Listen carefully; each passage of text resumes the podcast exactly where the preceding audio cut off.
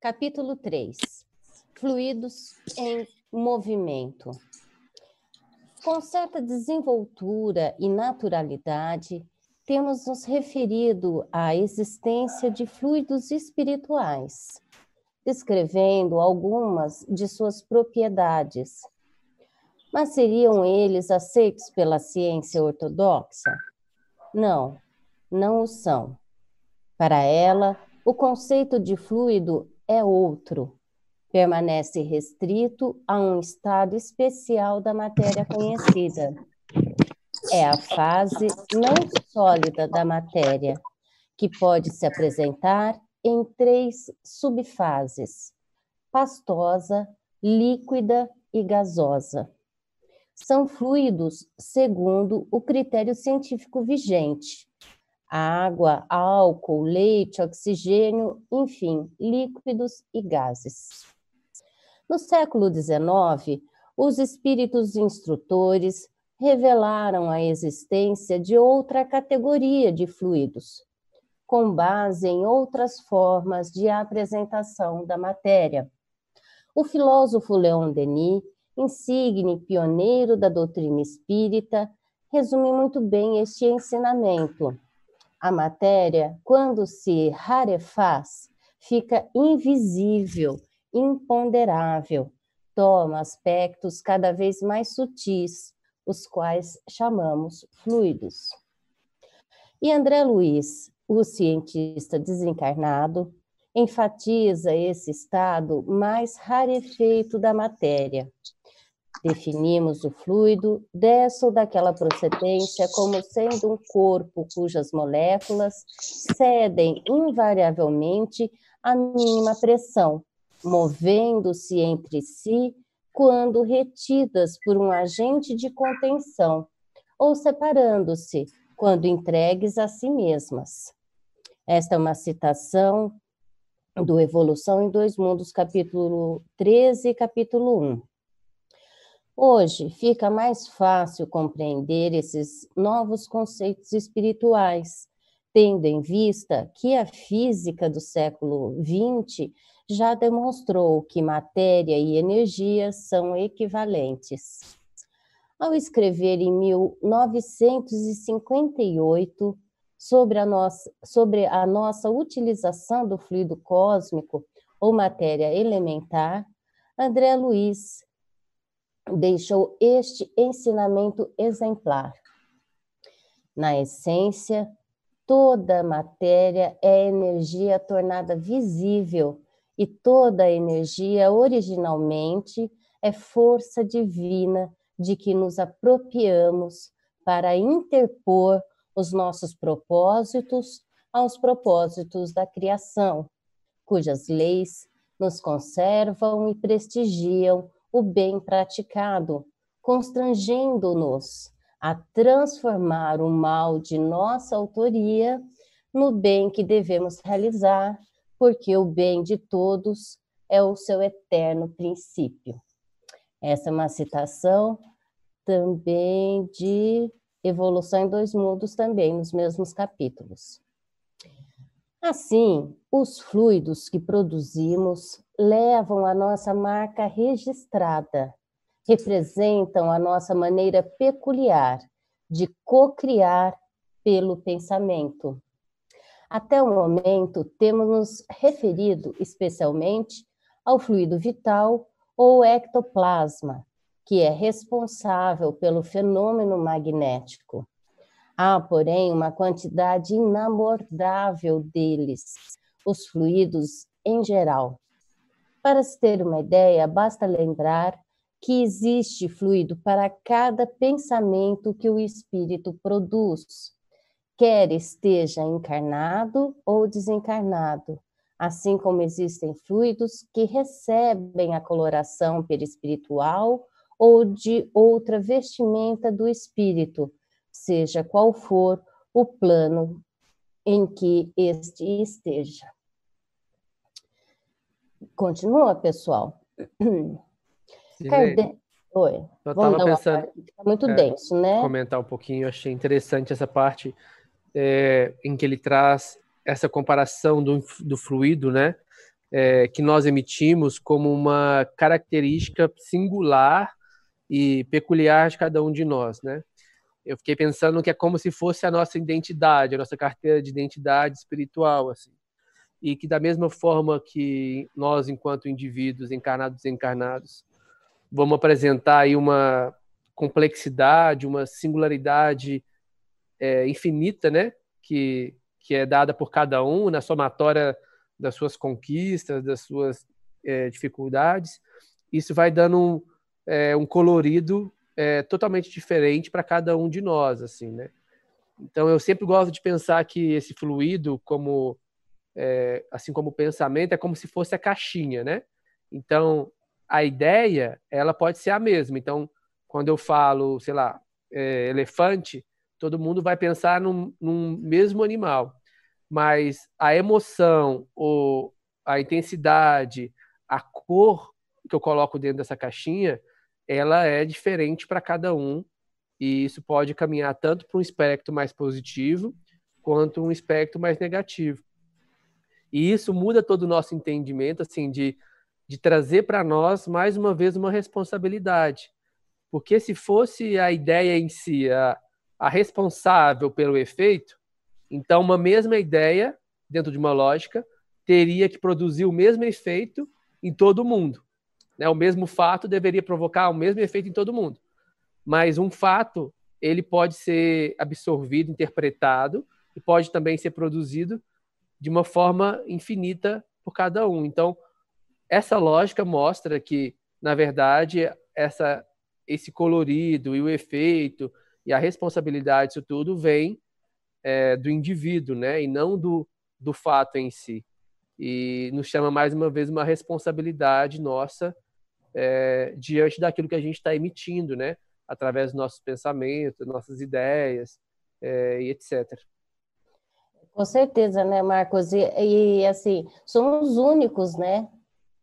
na verdade, se a gente for realmente pensar pela lógica, ainda vale aquela máxima é, socrática ou pré-socrática, se eu não me engano, do Demócrito, que é que o mesmo homem não passa no mesmo rio duas vezes, porque nunca é o mesmo homem, nunca é o mesmo rio. Nada é a mesma coisa. É uma, uma obsessão terrível a gente gostar tanto dos padrões porque a própria existência ela não ela tem os seus padrões por exemplo como as a, a, a, enfim a razão áurea presente por exemplo nos girassóis nos caracóis e a gente vai encontrar em toda a natureza mas é tudo ímpar né? Não há centímetro quadrado idêntico ao outro no planeta. No Acho universo que... certamente.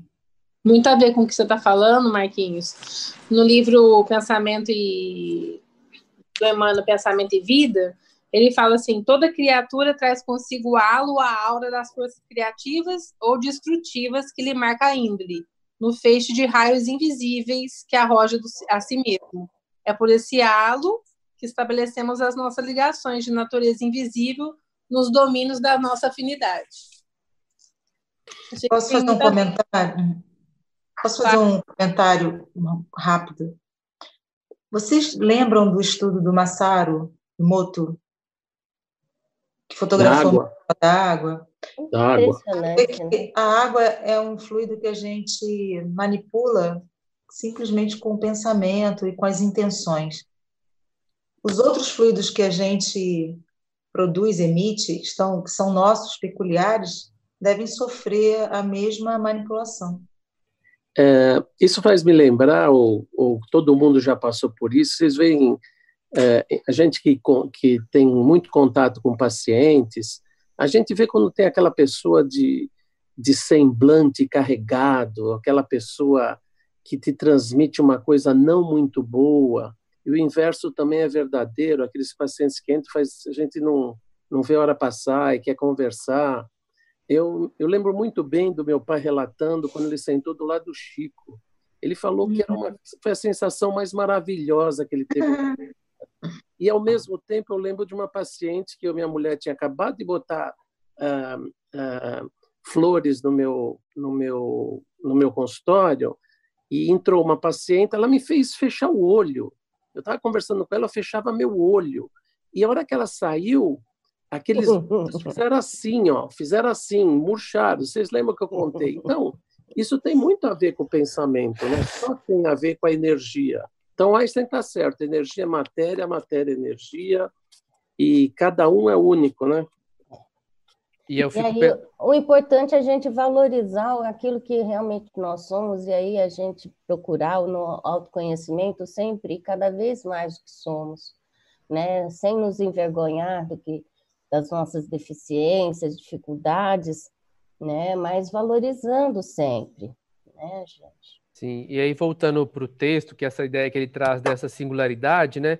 É, eu fico, fiquei lembrando aqui também de de quanto a gente vai ver nas obras espíritas, principalmente do André Luiz, quando ele vai relatar é, o panorama espiritual das reuniões na casa espírita ou da, do trabalho da equipe espiritual, como às vezes essa singularidade é tão importante que mesmo tendo dentro de uma casa espírita, o trabalho precisa ser realizado, necessita de um colorido ou uma tonalidade ou uma composição fluídica específica que eles vão buscar é, na casa de uma outra pessoa, eles vão buscar num outro centro espírita, eu vou buscar uma pessoa que nem sabe que é médio, nem sabe que é espírita, porque ele apresenta na constituição dele aquilo que é necessário, assim, né? Então, realmente nós somos uma uma soma de energias que, se unidas para o bem e para o belo, a gente é capaz de fazer muita coisa, né? Posso falar também um pouquinho? Então, eu fui olhar também no livro do Décio, né, e também olhei na Gênesis, como eles descrevem o pensamento. É mais ou menos isso que o Dr. Marujo falou. Por que, que as pessoas se sentem mal? Porque o, o pensamento é emanação perispiritual que veicula os sentimentos e ideias da alma. Traduz o conceito de energia, que é igual matéria fluídica, que, quando produzida, exige gasto energético com consumo de oxigênio e glicose. E também na Gênesis, ele nos diz, lá no capítulo 20, é, 14, que você modifica a matéria com o pensamento. Porque é energia, e, e no mecanismo de mediunidade fala que o pensamento é similar a uma onda eletromagnética, então, você tem condições realmente de modificar, se modificar, modificar o estado uh, das tuas células. Ele fala até que você pode modificar uma célula malsã para uma célula sã, transformando em você e no outro. A gente é que não, não tem o um controle disso exatamente, né? A nossa falta de percepção é, nos impossibilita. Mas essa é uma, uma, algo que é buscado, por exemplo, pelos chineses desde sempre, né? É, uh, buscar é, transformar através do que do movimento, né, da, daí da tradição médica chinesa. Eu também peguei aqui, já que a Sandra falou aqui sobre o pensamento, no livro Roteiro, pessoal, e aí ele entra aqui em alguns pontos dessa relação do pensamento com tudo que a gente estudou de atomística, né? E aí ele diz o seguinte no livro Roteiro: é, os nossos pensamentos são forças, imagens, coisas e criações visíveis e tangíveis no campo espiritual. Aí ele vai falar que, sobre essa questão da sintonia, da atração, né? é, o pensamento é gerador dos infracorpúsculos ou das linhas de força do mundo subatômico, criador de correntes de bem ou de mal, grandeza ou decadência, vida ou morte, segundo a vontade que o exterioriza e dirige.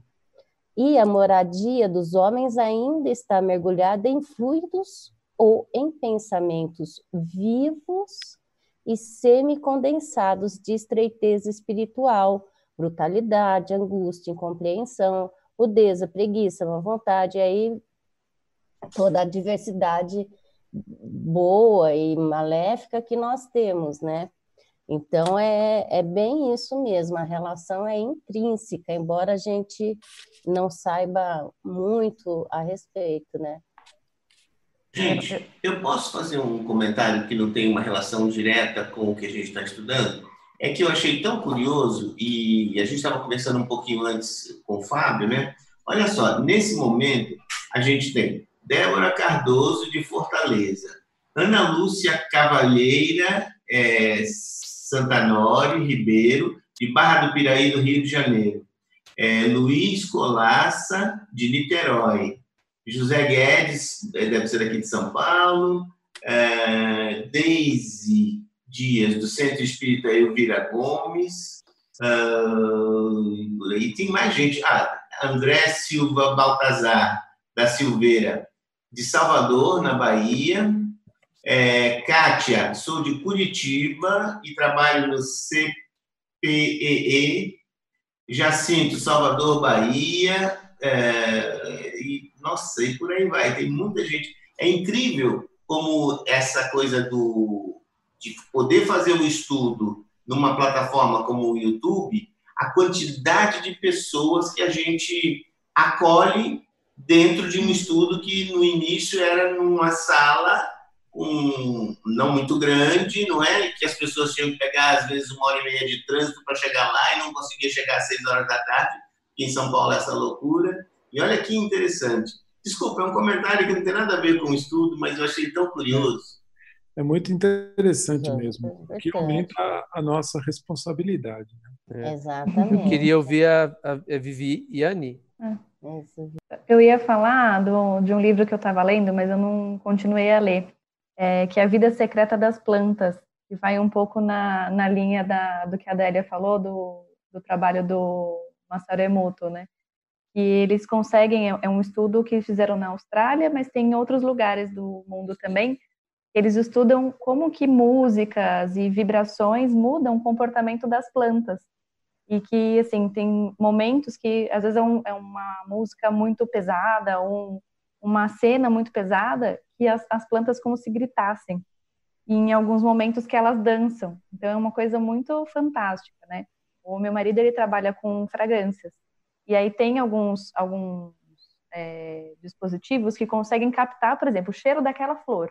Eles colocam como se fosse uma redoma de vidro e conseguem sugar, de certa forma, essa fragrância. Então, isso já existe dentro do ramo da perfumaria.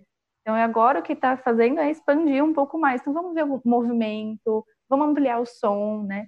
E se nós pensarmos em toda a evolução, né, da mineral, vegetal, animal, é, é um caminho muito bonito, né? Assim, então, a gente pensa na nossa vibração, do nosso pensamento, mas tem que pensar nos outros, nas outras partes da evolução também, né? Quanto que as nossas plantinhas não, não conseguem Nossa, vibrar para a gente certeza, também. Vivi, aqui mesmo no condomínio tinham três árvores, duas árvores e uma palmeira. Tiraram uma, a que estava do lado morreu. Tirou a outra que morreu, Isso. a palmeira está quase morrendo. Porque elas Ele fala desse equilíbrio mesmo nas florestas, assim, que é, pensa-se muito como se fosse competição, né? Uma planta não fica do lado da outra, mas pela, pelo subterrâneo elas é. se intercalam as raízes e se uma planta está morrendo, a outra doa nutriente para ela.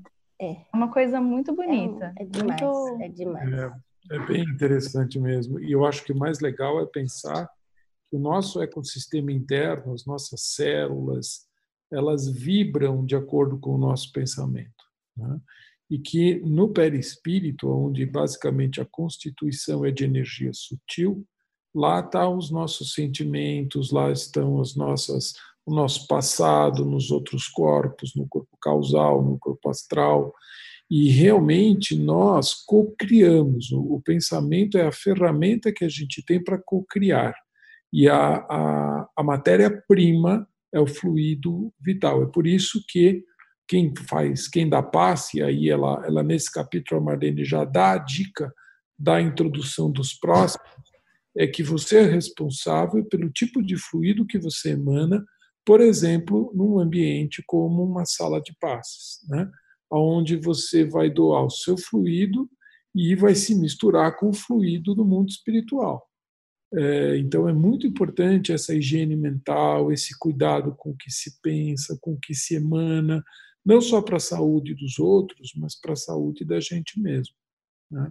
mais cedo ou mais tarde a ciência vai chegar lá, né? de demonstrar que como é que é as relações entre essas micropartículas que o André Luiz conta.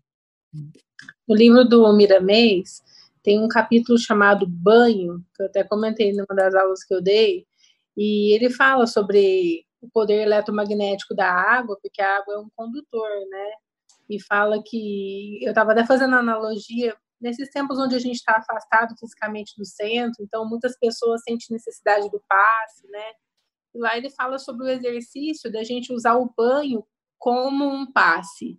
Ele compara o chuveiro como se fosse um médium e a água é, como se fosse esse fluido, né? Essa transfusão de energia eletromagnética e tudo isso depende do nosso pensamento, que a disciplina do nosso pensamento seria uma fonte de bem-estar, onde nesse momento da nossa higiene física, a gente poderia também estar fazendo a nossa higiene é, mental. O André Luiz fala isso, se não me engano, no Obreiros, no caso do Fábio, que é um espírita que está desencarnando de tuberculose, e ele ele estava já bem bem é, consumido, e aí ele recebe a intuição de tomar um banho. E lá ele relata como se faz a troca fluídica durante o banho, como ele se refaz né, durante o banho. Então, se a gente conseguir usar esses momentos de refazimento, vai ficar mais fácil uh, passar por essas fases aí. De... E tem o autopasse também, né? que como recurso para nós mesmos. Kardec, em um estudo primoroso, analisa essa diversidade. Sendo os fluidos o veículo do pensamento, este atua sobre os fluidos como o som sobre o ar. Eles nos trazem o pensamento, como o ar nos traz o som.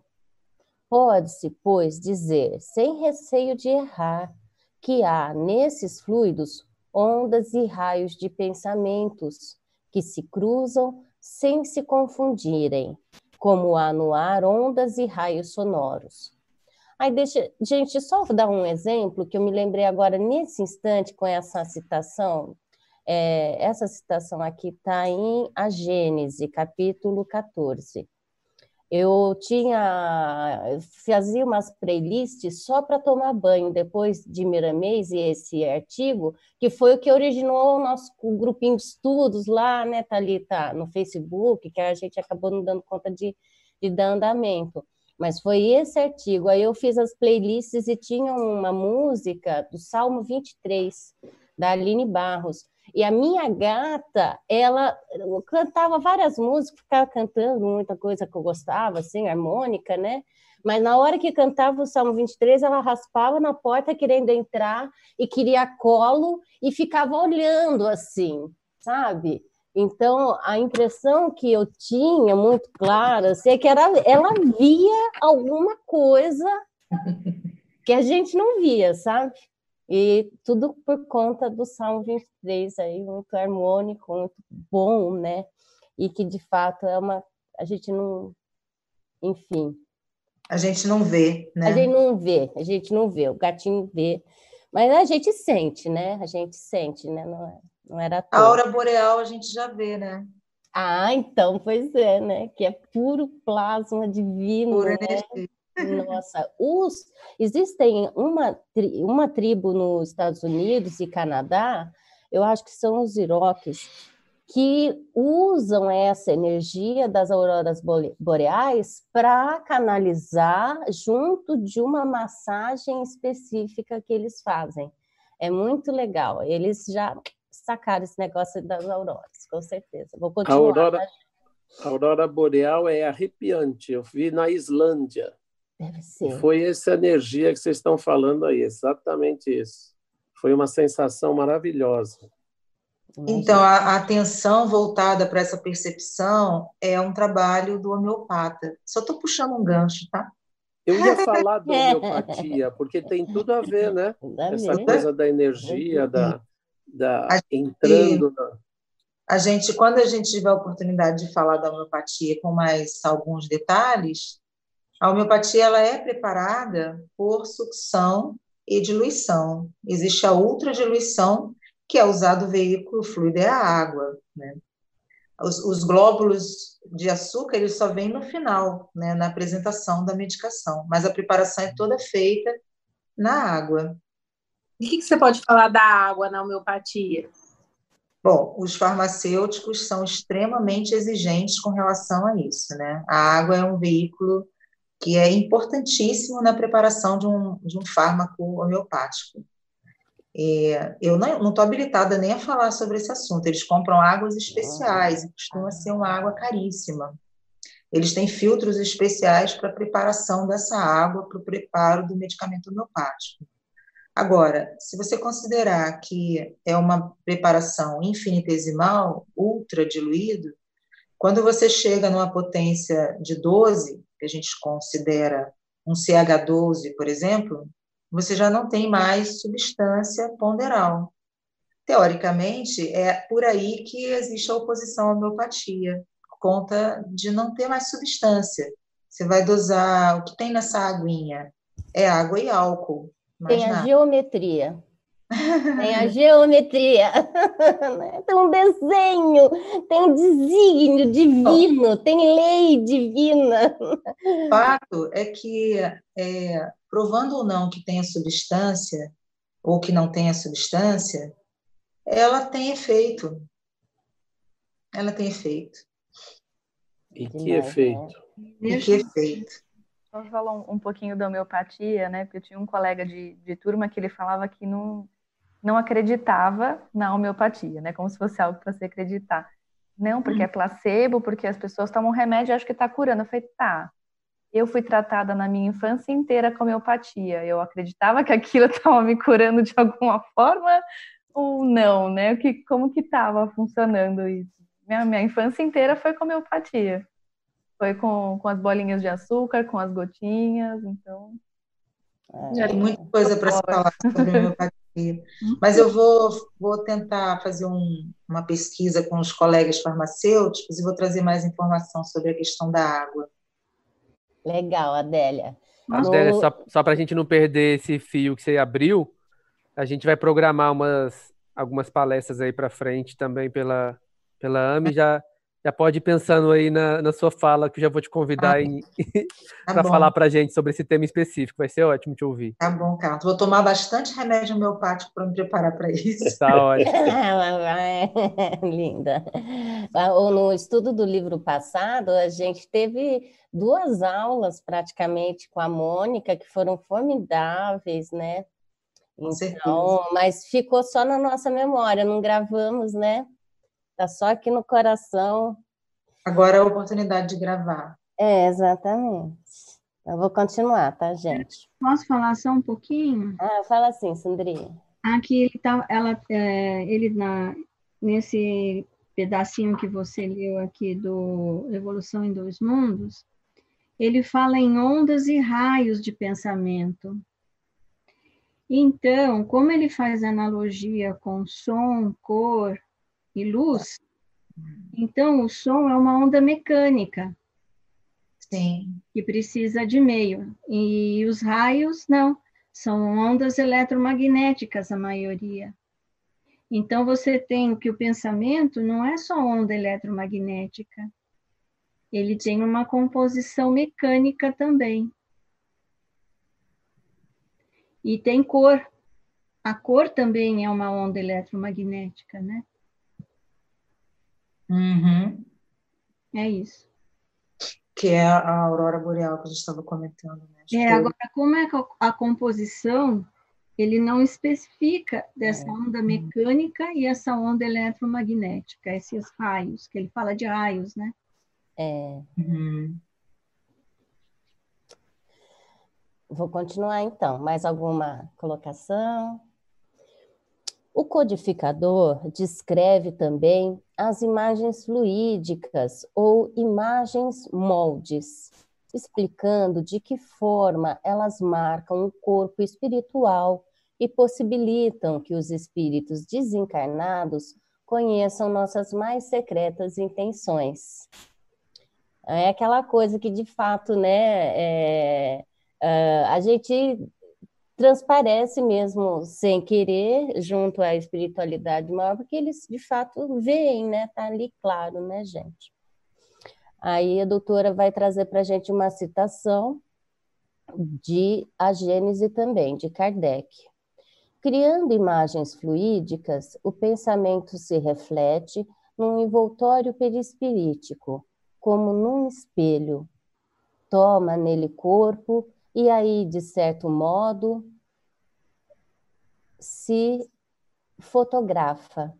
Tenha um homem, por exemplo, a ideia de matar a outro. Embora o corpo material se lhe conserve impassível, seu corpo fluídico é posto em ação pelo pensamento e reproduz todos os matizes deste último.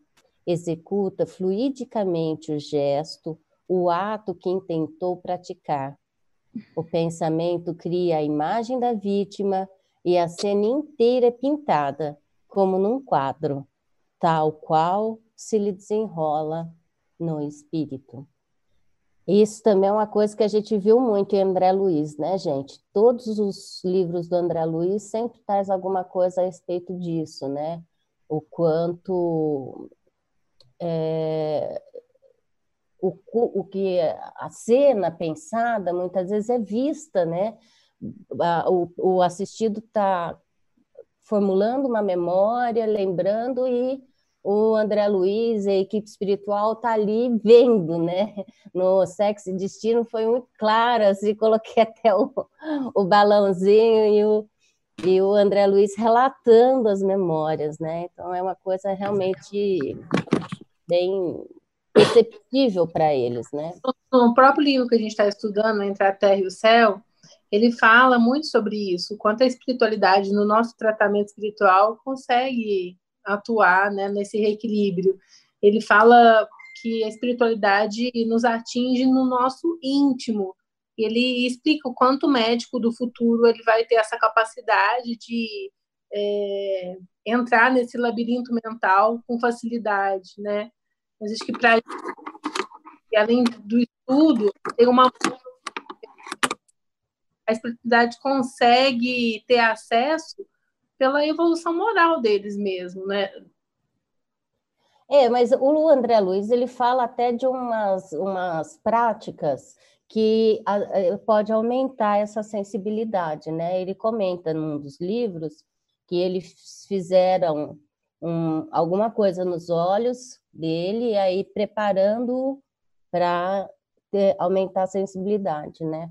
É no Obreiros, né? Quando ele fala sobre a evidência também nos médios videntes, né? É, também, com certeza. Essa é... possibilidade de visão está no perispírito, que é o, o, a visão da alma, que é o perispírito, que a gente vai ver mais adiante. Como se verifica, os mais secretos movimentos da alma repercutem no corpo espiritual, os desencarnados podem, assim, acompanhar os movimentos de outra alma, ler como num livro e ver o que não é perceptível aos olhos do corpo. São vistos desta forma o planejamento de crimes antes que ocorram, como também depois de executados. Na verdade, os espíritos podem ver a preocupação habitual do indivíduo seus desejos, seus projetos, seus desígnios, bons ou maus. Para nós, que nos engolfamos tanto nos problemas materiais, fica difícil transcender, mesmo em pensamento, para abarcar o mundo espiritual e suas interferências diuturnas na existência humana.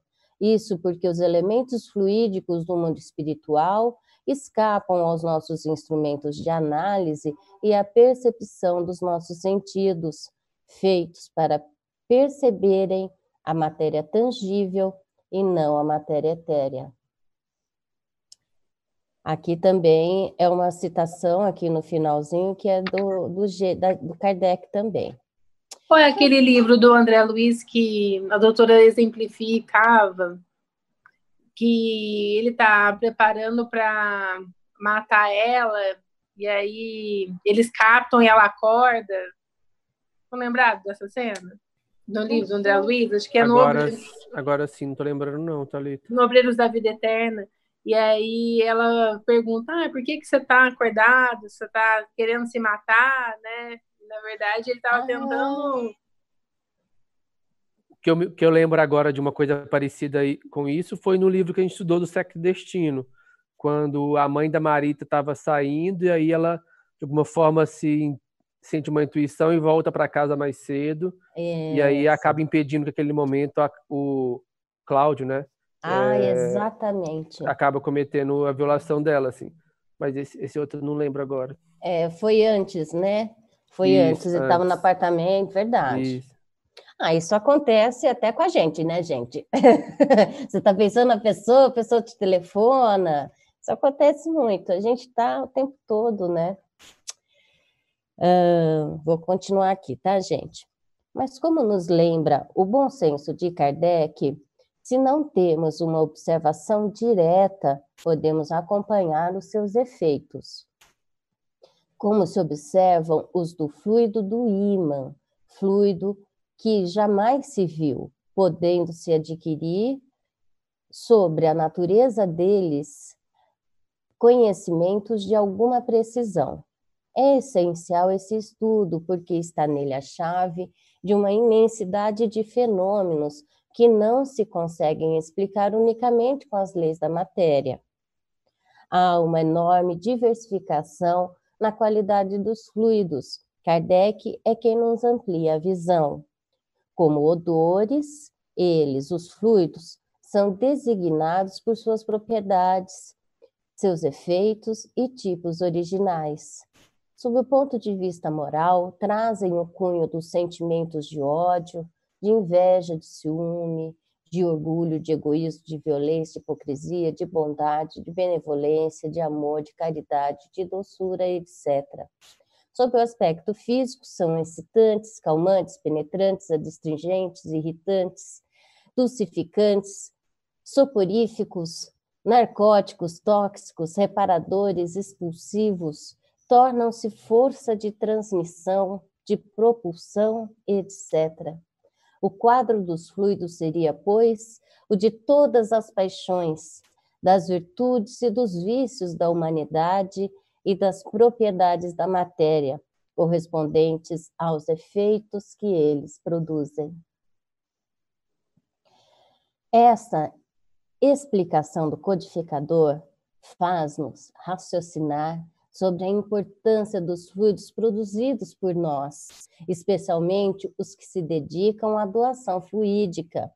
Lembramos-nos nesse aspecto de um segmento especial da transmissão de passes, o das chamadas benzedeiras. Com a diversificação dos fluidos, é possível compreender porque elas atuam com mais eficácia em determinadas doenças. Muitas têm especialidade para tratar cobreiro ou outras doenças dermatológicas, outras mal olhado ou fluidos de inveja, e assim por diante. A gente tinha até comentado aí em aulas passadas sobre as benzedeiras, né, gente? É um fato, né? Vocês querem fazer algum comentário? Continua. Eu posso fazer um comentário que eu vi isso. Eu tinha acho que seis anos por aí, e eu vi uma benzedeira fazer isso com uma prima minha. Ela estava com muita dor de cabeça. Ela pegou uma frigideira, botou aqui no topo da cabeça, virou um copo d'água. E aí ela começou a rezar. A água ferveu e desapareceu. Gente, é impressionante, né? Eu fiquei, eu tinha, eu, essa imagem eu nunca mais esqueci. Quer dizer, ela só benzeu. Olha a força do pensamento dela, né? Ela, ela rezou com tanto amor que ela tinha que ela e ela transformou a água, ferveu a água. Ela ferveu a água. Eu tenho uma paciente, ela tem 96 anos, ela é super estudiosa, ela é messiânica, e a faxineira dela tem uma filha, acho que eu já contei para vocês, a faxineira tem uma filha que levaram em vários prontos-socorros e a filha não melhorava, com uma, uma coisa ruim na barriga, era uma criança. E a, aí um dia ela foi trabalhar, a menininha estava ruim, e ela levou a criança junto no trabalho. Chegou lá, ela contou para minha paciente, dona Miriam, e falou: Dona Miriam, eu já não sei mais o que eu faço, eu estou levando ela todo dia no posto, perto da minha casa, a gente tem um convênio. E as duas, a mãe e a dona Miriam, começaram a rezar para ela, com posição de mão, aplicando o rei, o, não é reiki, é rei, é da religião messiânica. Chorei. Dura, Chorei, é. Chorei, exatamente. Que durante a imposição de mãos, a menina começou a engasgar e vomitou um bolo de verme naquele ah. momento. E ela depois não sentiu mais nada. E assim, ela falou, Thalita, a paciente me contando, eu fiquei tão agoniada na hora com medo da menina engasgar, né? E era verme, e, não, e assim, eu fiquei pensando no poder da, da fé delas, né? Da mãe e da senhorinha rezando por ela, né? E o merecimento da criança na hora, o quanto a espiritualidade através da vibração delas, ajudou no tratamento, né? Isso foi recentemente. Eu pensei um pouco no que ele fala, ele fala como se tivesse afinidades mesmo, né? Então, cada benzedeira tem uma especialidade que ele coloca. É. Pensei na, na, na, nossa afinidade mesmo nos trabalhos mediúnicos, né? Por que, que tal pessoa acaba é, atendendo um, um espírito, às vezes, um pouco mais duro, outras um pouco mais sofredora, assim, de vibrações diferentes, né? E eles precisam, e o André Luiz fala muito, que eles precisam da nossa energia física, dentro do, do nosso perispírito, para poder se comunicar mais fácil com esses espíritos que são de uma vibração um pouco mais baixa, né? Então, que tem a nossa afinidade também, né? Eu falo isso porque muita gente pensa que o desenvolvimento da mediunidade é algo elevado. E, na verdade, é o contrário, a nossa energia é mais baixa, então a gente precisa trabalhar ela de uma forma diferente. Né? Fazendo Verdade. justamente a mediação, né? É a ponte. Então, é, o que você. Desculpa. O que você falou está aqui na Gênesis, na, parte, na página 249, que ele fala que esse, o pensamento do espírito encarnado age sobre os fluidos espirituais como dos espíritos desencarnados. Ele se transmite de espírito a espírito, pela mesma via e segunda seja bom ou mal, segundo afinidades. É, que pode, você pode é, viciar ou não os fluidos circundantes. Quer dizer, você pode sanear, que você pode limpar esses miasmas ou criar miasmas através do pensamento e você cura por afinidade. Então, está correto o que você falou. A, a homeopatia também cura por afinidade, tá? Muita coisa na fitoterapia também, né? É uma pessoa que é muito dura, que é muito espinhenta. Eu lembro de um, de um professor falando isso. A, a, a pessoa é muito. É, é, é, como, como fala? Uma pessoa que é, que é muito reativa. Né? A planta que é utilizada é uma planta que tem muitos espinhos também, que é muito parecido, né? A gente usa a semelhança. Ah, claro que a semelhança, é, existem alguns níveis de cura na homeopatia, mas a princípio a semelhança que é dita por Hahnemann é a semelhança com a doença, né? com os sintomas da doença, o sintoma do teu paciente. E é óbvio que você vai usar uma, uma medicação que, dado a uma pessoa sã, vai apresentar os mesmos sintomas. Você tenta assemelhar os sintomas. É uma outra via, mas é exatamente o mesmo princípio, é a semelhança, a afinidade. A alopatia faz a mesma coisa. Você pega um paciente com úlcera gástrica, você trata 10 com a mesma droga, quatro, cinco melhoram, três mais ou menos, e quatro não tem efeito nenhum. Isso Exatamente. tem tudo a ver, né? Tem tudo a ver. Muito legal, né, gente? Ai, nossa. Sem contar que nós somos quase 80% água, né? Pois é. Sim. é. Então, é o tempo todo. Eu tinha começado a falar da medicina tradicional chinesa em função do controle, né? Por que, que a gente não, simplesmente não se autocura assim de boa? Ui, me autocurei. Por que, que não é assim fácil? Né? E aí eu, me lembrei por quê? Porque o pai do Tai Chi Chuan é o Qigong, que é uma modalidade de treinamento de, dos fluxos energia. Então, você vai lá dentro da, do seu lintai, que está ali no cérebro reptiliano, você entra em contato com o seu lintai, e você desce para a energia do coração e sente a energia do seu coração, até que você faz essa musculação né, nos seus, isso na abordagem da fisiologia da alma da medicina chinesa, né, mas para controlar, justamente para ter o, o, o, próprio controle, não pela agulha, no caso, né, mas você mesmo controlando as, os seus fluxos. Imagina, a gente chega lá, se Deus quiser, né, e muita disciplina, né? uma disciplina de 5 mil anos, uma disciplina chinesa necessária, né? Mas... É que toda essa, essa metodologia, quer dizer, cada metodologia, cada propedêutica reúne os seus conceitos de cura. E isso vai diferir em algumas coisas, né? O que, que você considera a cura de fato, né? É, com certeza.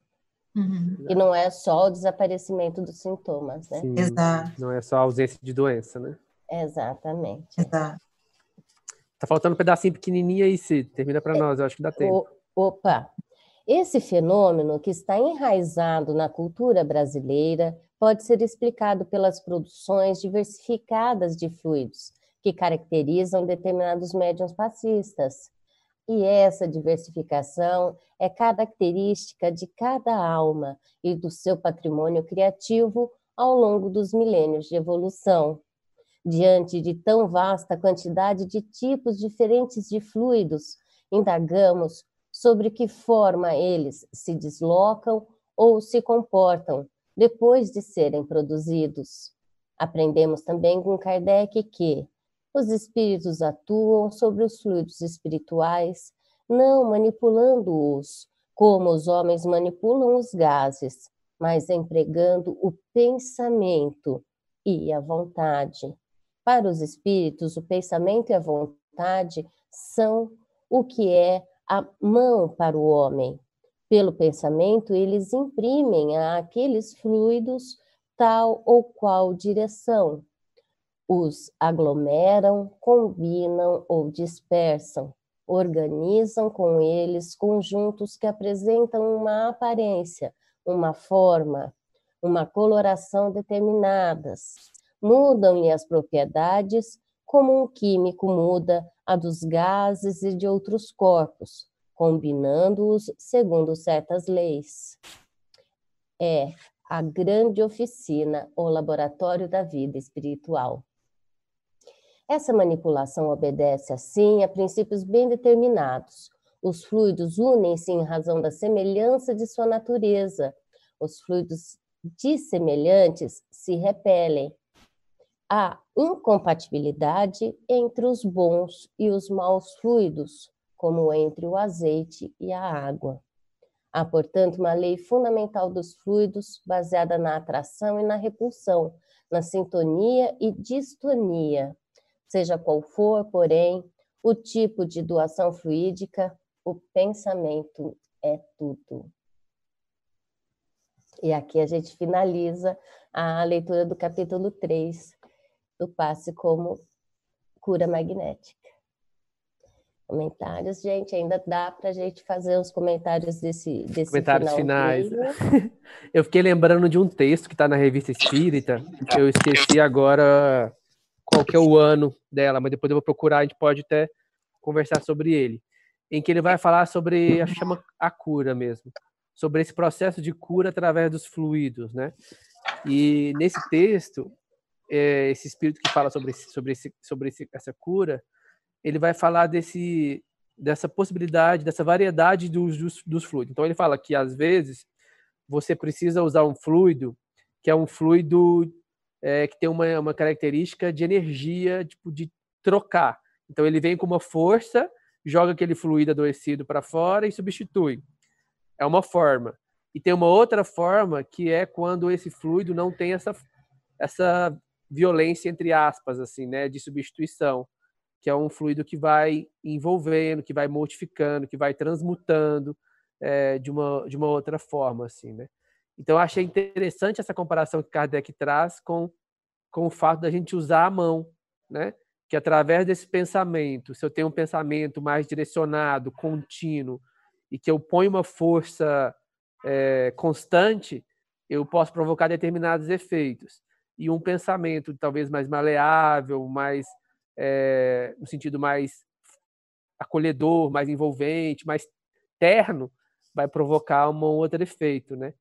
E isso a gente consegue fazer analogia com a nossa própria mão. Às vezes eu tenho que usar uma mão com um martelo, né, para fazer uma força. E às vezes eu tenho que com uma mão de um artesão que vai ali com o bisel bem lentamente fazendo a escultura, né? É isso.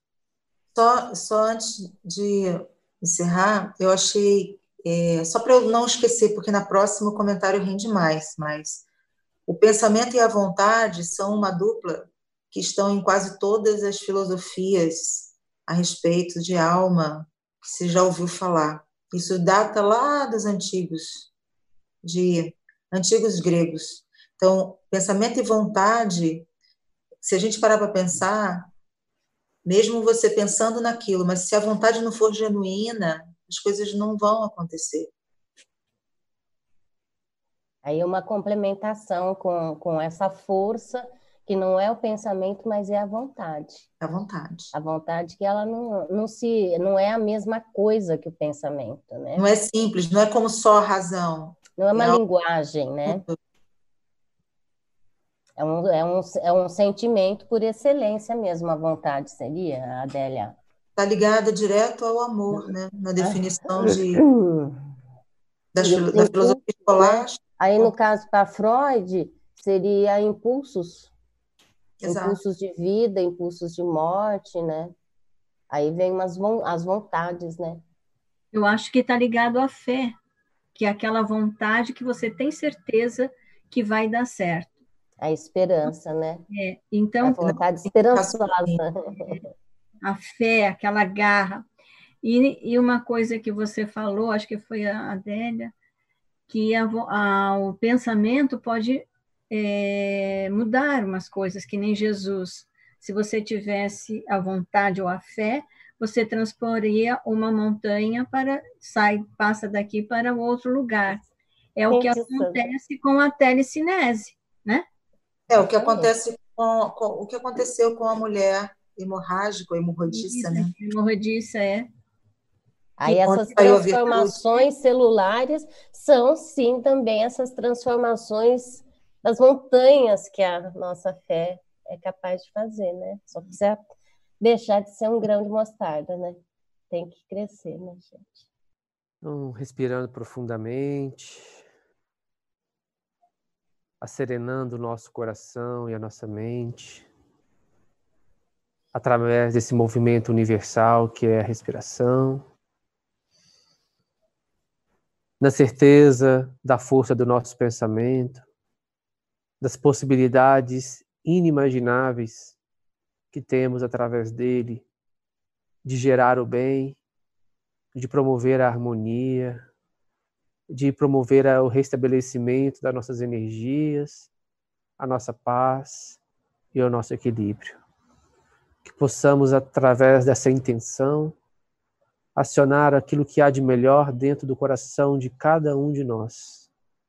E que essa intenção nascente no âmago do nosso coração possa se unir ao pensamento dos espíritos benevolentes que nos conduzem enquanto humanidade, somar-se ao amor de Jesus que nos conduz nessa caminhada e que vela pelo nosso planeta e pela nossa humanidade, a estender-se às mãos do Criador, que com a sua onipresença, a sua onipotência, concebe-nos como filhos queridos do seu coração, conhecendo em nós a potencialidade para o bem e para o belo.